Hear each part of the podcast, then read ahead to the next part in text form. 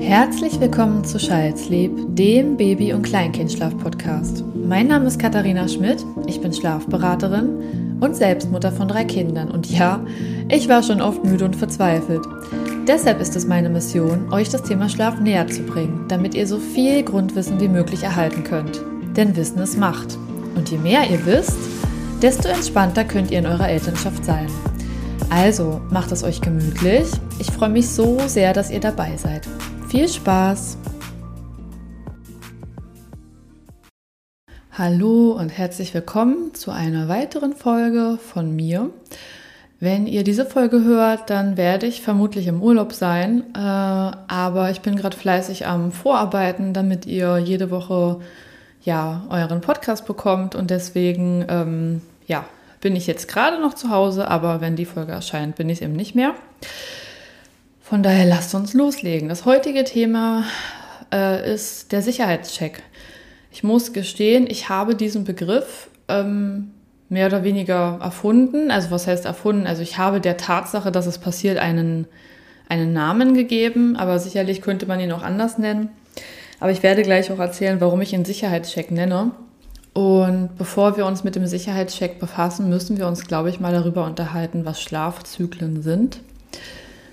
Denn der Sicherheitscheck ist der Moment, in dem dein Kind ganz leicht die Augen aufmacht und die Umgebung, ich sag mal, auf Sicherheit abscannt. Und dein Kind wird ähm, alles Mögliche ja, beobachten und kontrollieren, was für dein Kind sicher ist. Also das ist dann in dem Moment vielleicht, wo ist meine Bezugsperson? Wie warm, kalt ist der Raum? Was rieche ich? Ähm, wie fühlt sich das an, wo ich gerade liege? Ne? Bin ich noch in der Trage oder liege ich schon wieder auf einem Bett?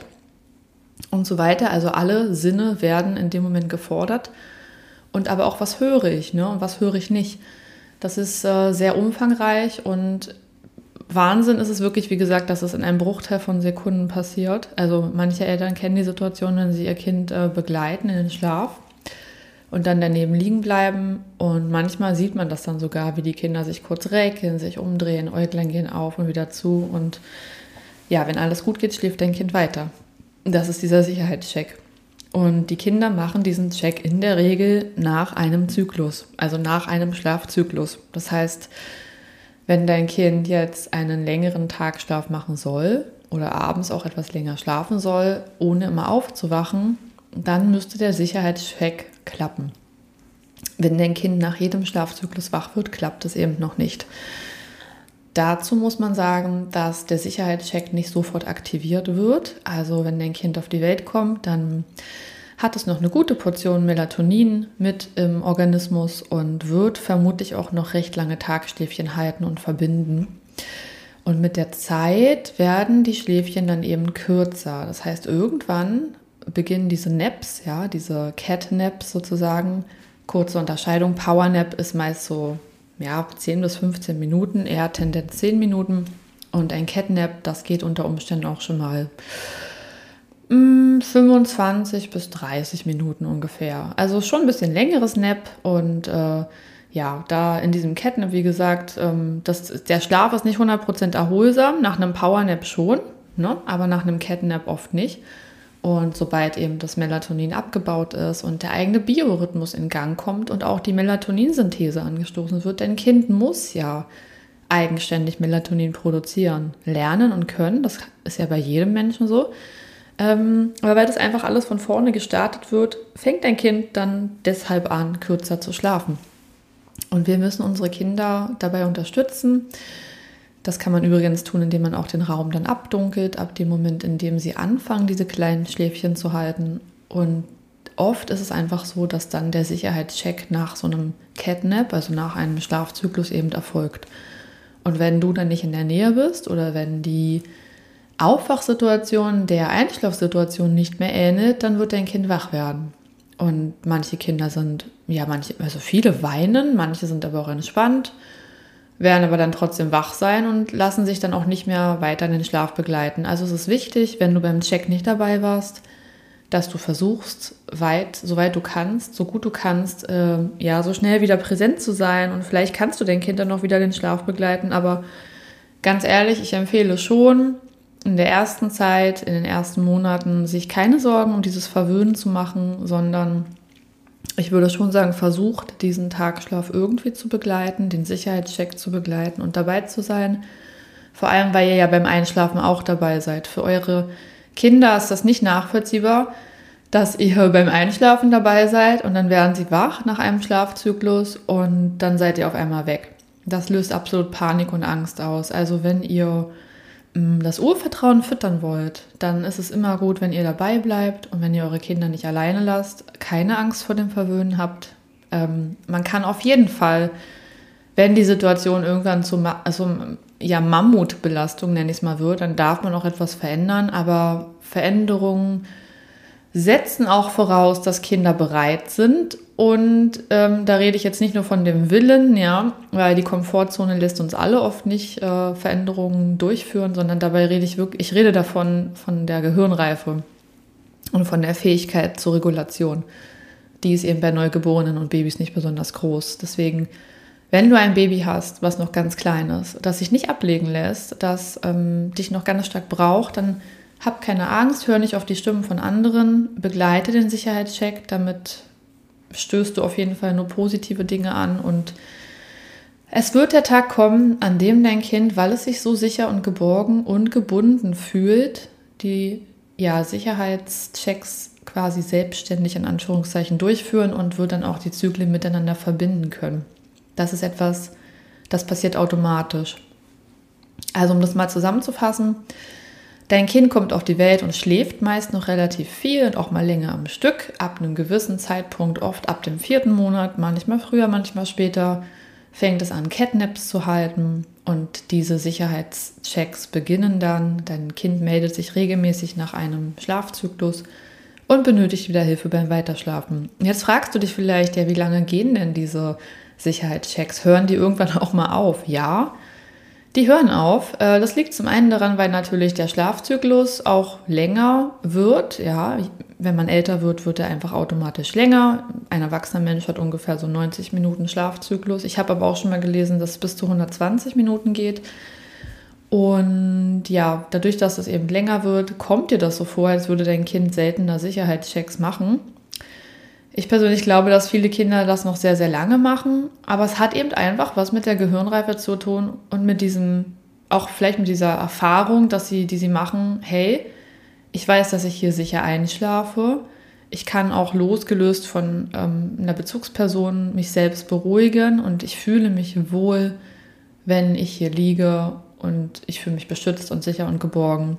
Also es gibt auch Kinder, die nach dem dritten Lebensjahr noch ihre Sicherheitschecks machen. Ähm, das nicht mal unbedingt in der ersten Nachthälfte, aber ja, in der zweiten Nachthälfte dann auf jeden Fall. Also die, die ist ja per se äh, oft auch noch unruhiger, auch bei Kleinkindern. Ähm, das kennt fast jeder, der Kinder hat, dass die Kinder dann auch mal wieder zu den Eltern ins Bett zurückkommen und äh, ja, die erste Nachthälfte in ihrem eigenen Zimmer verbringen. Das ist ganz normal. Da kommen auch noch, noch, äh, noch Faktoren hinzu wie Albträume, Ängste, ähm, Alltagssituationen verarbeiten und so weiter. Es ist dann nicht nur der Check alleine. Da sollte man auch Geduld haben. Jedes Kind findet seinen persönlichen Zeitpunkt, um sich nachts abzunabeln. Das mag vielleicht für viele ja nicht vielleicht erfüllend klingen, wenn man denkt, oh, wie lange dauert es eigentlich noch? Aber das ist eben auch typenabhängig. Ähm, vielleicht fragt ihr mal bei euren Eltern nach, wie es bei euch war, wenn ihr es nicht mehr wisst. Natürlich haben viele sehr gut geschlafen von uns als Kind. Viele Eltern sagen, es war kein Problem. Das hat aber auch andere Gründe. Das kann man in einer anderen Folge besprechen. Aber manche von euch hatten auch das Glück, dass sie zu ihren Eltern ins Bett durften, wenn was nachts war, wenn sie sich nicht gut gefühlt haben. Und ja, vielleicht habt ihr noch Erinnerungen daran und sagt selber, ja, wenn ich zurückdenke, ich durfte auch zu meinen Eltern ins Bett, wenn was nicht gepasst hat. Und es wird der Tag kommen, an dem eure Kinder euer Bett einfach nicht mehr benötigen. Und ähm, das rundet jetzt so ein bisschen das ab, was ich euch sagen will. Habt keine Angst, eure Kinder vollkommen mit Liebe und Nähe zu umsorgen und habt keine Angst davor, sie zu verwöhnen. Es ist nicht zu eurem Nachteil und auch nicht zum Nachteil eures Kindes, im Gegenteil. Wir müssen das Urvertrauen füttern, denn das Urvertrauen ist so, so wichtig für ganz, ganz viele weitere hm, Prozesse im Leben und auch ja, für das Selbstwertgefühl eures Kindes es ist super traurig, wenn man sein Kind irgendwie schon so früh wie möglich aus dem Bett raus haben will oder aus dem Schlafzimmer meinetwegen. Es kann ja auch ein Beistellbett sein im Schlafzimmer, weil man Angst hat, ähm, ja, man könnte das Kind verwöhnen. Ich möchte an der Stelle natürlich auch sagen, Achtung, ne, Babyschlaf im ersten Lebensjahr, da gibt es Richtlinien wegen dem plötzlichen Kindstod. Also ich empfehle euch jetzt hier nicht äh, pauschal eure Kinder auf euch schlafen zu lassen und ähm, alle möglichen Sicherheitsvorkehrungen nicht einmal gelesen zu haben. Das nicht, aber ich empfehle euch trotzdem, mh, mm, achtsam zu sein in Bezug auf die Empfehlungen, aber auch ja, die Realität im Auge zu haben. Ne? Die Empfehlungen sind das eine, die Realität ist das andere dass es manchmal einfach nicht anders zu lösen ist, aber dass man so vorsichtig und so achtsam wie möglich den Schlaf mit seinem Kind, ob es jetzt Familienbett ist oder ein Beistellbett, ähm, einfach verbringt.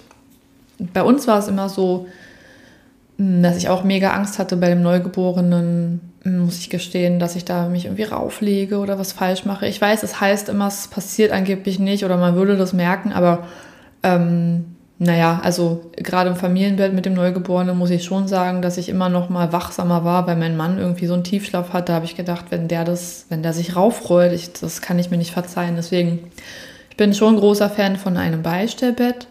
Es gibt ja da tolle kleine Beistellbetten am Elternbett. Und dadurch, dass ich so nah an der Kante immer lag, war ich ja gefühlt doch irgendwie mit meinem Kind ganz nah verbunden. Und als unsere Kinder dann älter wurden, haben die sich sowieso automatisch rübergerollt zum Stillen und dann immer mehr sukzessive unser Ehebett eingenommen. Also ihr müsst eure persönliche Wohlfühlzone finden, die eben mit den Sicherheitsvorkehrungen zusammenkommt. Aber der Sicherheitscheck lässt sich eben trotzdem auch am einfachsten gestalten, tatsächlich in einem Familienbett, muss ich sagen. Es sei denn, du hast kein Problem damit, ähm, ja, nachts immer wieder zu dem Bett deines Kindes zu gehen, um ja, rechtzeitig da zu sein, um den Sicherheitscheck zu begleiten. Aber ich gehe davon aus, dass du das nicht schaffen wirst. Ne? Deswegen es ist schon einfacher, wenn, gerade weil die Kinder machen nachts auch den Sicherheitscheck. Und wenn man daneben liegt und dein Kind ist es gewohnt, einfach nur deine Nähe haben zu wollen, dann verbindet es ja die Zyklen sozusagen automatisch, ohne dass du dafür wach werden musst. Es sei denn, dein Kind hat Hunger. Findet eure persönliche Wohlfühl-Schlafoase. Ne, das ist ganz unterschiedlich. Ich finde auch Bodenbetten übrigens ganz, ganz toll ab einem gewissen Alter. Sicherlich nicht bei einem Neugeborenen, auf keinen Fall. Aber wenn die Kinder ein bisschen älter sind, da kann man auch wunderbar zum Kind dazulegen. Auch beim Tagschlaf. Es gibt auch Kinder, die schlafen tagsüber ähm, im Familienbett und nachts irgendwie doch gut in ihrem eigenen Bett und umgekehrt. Also das gibt so viele Konstellationen. Das würde zeitlich hier gar nicht reichen, das alles anzureißen. Mir ist nur wichtig, dass ihr versteht, ihr dürft den Sicherheitscheck begleiten. Man muss sich dafür manchmal leider auch ein bisschen Zeit aus den Rippen schneiden. Da bleibt dann auch tagsüber viel liegen. Ich sag mal, Mut, ähm, Mut zur Unordnung, Mut zur Lücke. So ein Kind verändert das Leben grundlegend und auch die eigenen Abläufe und Routinen. Und ja, es ist auch nicht immer einfach, dass man auf einmal kaum noch eine Freiheit hat, irgendwie Sachen nachzugehen, die man gewohnt war. Ähm, aber der Sicherheitscheck, wenn, wenn in Bezug auf Schlaf etwas wichtig ist, dann ist es nicht, dass ihr euer Kind so schnell wie es geht irgendwie ins eigene Bettchen bekommt oder ja, perfekte Gewohnheiten antrainiert. Nein, es ist wichtig, dass ihr den Sicherheitscheck begleitet. Jetzt gibt es natürlich auch noch so ein paar Hilfsmittel, die das Ganze einfacher machen. Das möchte ich dann auch noch voranschicken. Also, ich bin ein großer Fan von White Noise, also von weißem Rauschen. Wenn ihr das nutzen möchtet, dann lasst es bitte schon beim Einschlafen laufen und lasst es auch während des ganzen Schlafes an. Das kann sein, also mit Erwerb der fortschreitenden Hirnreife, aber insgesamt kann es eben dann sein, dass euer Kind, dadurch, dass das White Noise im Hintergrund ist, das abspeichert als Sicherheitsfaktor und wenn ihr dann mal doch nicht in der Nähe seid und euer Kind macht einen Sicherheitscheck, dann wird es das weiße Rauschen hören, fühlt sich geborgen, denkt, okay, die Umgebung hat sich nicht verändert und die Äuglein gehen vielleicht wieder zu und es schläft weiter. Und dann ist eure Anwesenheit in dem Moment gar nicht nötig. Das ist, finde ich, ein mega Meilenstein. Weißes Rauschen ist eine ganz, ganz tolle Möglichkeit. Nicht zu laut machen, das ist klar. Ne? Also wir wollen auch das Gehör unseres Kindes nicht belasten verträgliche Lautstärke, also eher Tendenz leise, weil man gewöhnt sich ja auch an leise Geräusche und die kommen einem dann normal laut vor. Das an dieser Stelle. Aber White Noise ist richtig toll. Es gibt auch Pink Noise. Dazu habe ich auch mal einen Beitrag gemacht auf Instagram. Also Pink Noise ist sogar noch ein bisschen sanfter, weniger, ja, weniger stark frequentiert quasi. Da müsst ihr mal schauen. Es gibt da bestimmt einige Playlists im Internet, die ihr mal euch anhören könnt und dann entscheidet ihr für euch, was euch am besten gefällt. Aber es ist besser, als den Föhn anzumachen oder mm, die Abzugshaube sozusagen. Was am Anfang übrigens auch okay ist, aber ich finde so auf die Langfristigkeit ist doch eine Playlist mit dem Geräusch in der Nähe vom Schlaf nicht so verkehrt. Außerdem, ich habe es auch schon öfter gesagt, abgedunkelter Raum, äh, einfach wegen der Melatoninproduktion. Es ist, manchmal lässt es sich im Urlaub nicht anders lösen oder manchmal hat man nicht die Möglichkeiten, ähm, ja auch ein Wohnzimmer abzudunkeln zum Beispiel, weil viele ihre Kinder auch mal im Wohnzimmer schlafen lassen. Aber versucht wirklich Richtung Schlafort zu gehen und versucht es so gut es geht, den Raum dunkel zu halten. Es kommt immer auf das Naturell des Kindes an. Nicht jeder Raum muss stockdunkel sein, aber ich würde definitiv ab dem vierten Monat, wenn die Kinder anfangen, den Sicherheitscheck zu machen, würde ich doch den Raum auch abdunkeln, weil das einfach Müdigkeit fördert und ja auch einfacher ist, dann den Check zu machen. Und ja, was ich ja auch gesagt habe, was, also es ist schon wichtig, dass du dabei bleibst, also neben, der, neben dem abgedunkelten Raum und ähm, der Dunkelheit im Raum ist es eben wichtig, dass du daneben bleibst und versuche bitte auch so zu tun, als würdest du schlafen. Es bringt nichts, wenn du ähm, daneben sitzt und eine ganz andere Position an einnimmst als dein Kind. Also dein Kind liegt, du sitzt, das funktioniert nicht. Und wenn du dann ein Buch liest oder am Handy was machst, das könnte dazu kommen, dass du dein Kind eher dazu einlädst, mitzumachen. Also es macht dann die Äuglein auf und denkst sich, huch, was ist da so spannend? Ich muss mal gucken. Dann wäre der Tagstoff auch vorbei. Es spricht nichts dagegen, wenn du ähm, Hörbuch hörst, am Handy was machst, während dein Kind schläft, aber kurz bevor du erwartest, dass es aufwachen würde, beende bitte die Spielerei, die Ablenkung und stelle dich schlafend und atme. Das habe ich in der letzten Folge auch schon gesagt. Oder war das die vorletzte? Das tut mir leid, ich habe es gerade nicht mehr. Ich glaube, es war die vorletzte. Dass eine richtige Atmung auch dein Kind dazu animieren kann, es dir gleich zu tun. Und ja, es dann einfach auch ein bisschen mehr Entspannung mitnehmen kann. Und wenn du gut atmest und alle Umgebungen passend sind, also alles in der Umgebung passend ist, dann hast du einfach tolle Voraussetzungen, um den Sicherheitscheck toll mit deinem Kind zusammen zu meistern. Und ich bin mir ganz sicher, dass ihr das miteinander super in Anführungszeichen üben könnt. Das ist nichts, was sofort klappt. Bei manchen Kindern klappt es natürlich auch super schnell, aber das braucht auch ein bisschen Zeit.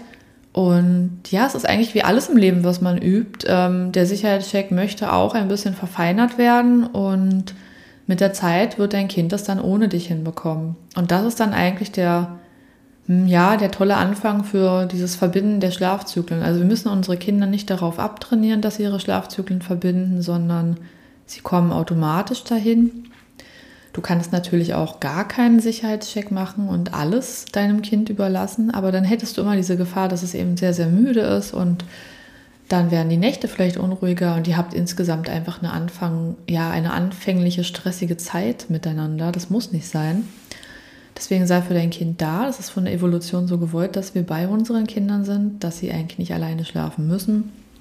Und ich kann dir sagen, irgendwann wird es gut werden es kommt der Tag. Aber es ist eben nicht unbedingt nach einem Jahr schon so, sondern Schlaf braucht eben ja schon drei Jahre. Also nach dem ersten Jahr wird es natürlich einfacher. Man merkt es dann auch im zweiten Lebensjahr, also nach dem ersten Geburtstag, dass es einfacher wird. Und oft ist es auch schon so, dass es um den zweiten Geburtstag erhebliche Verbesserungen gibt.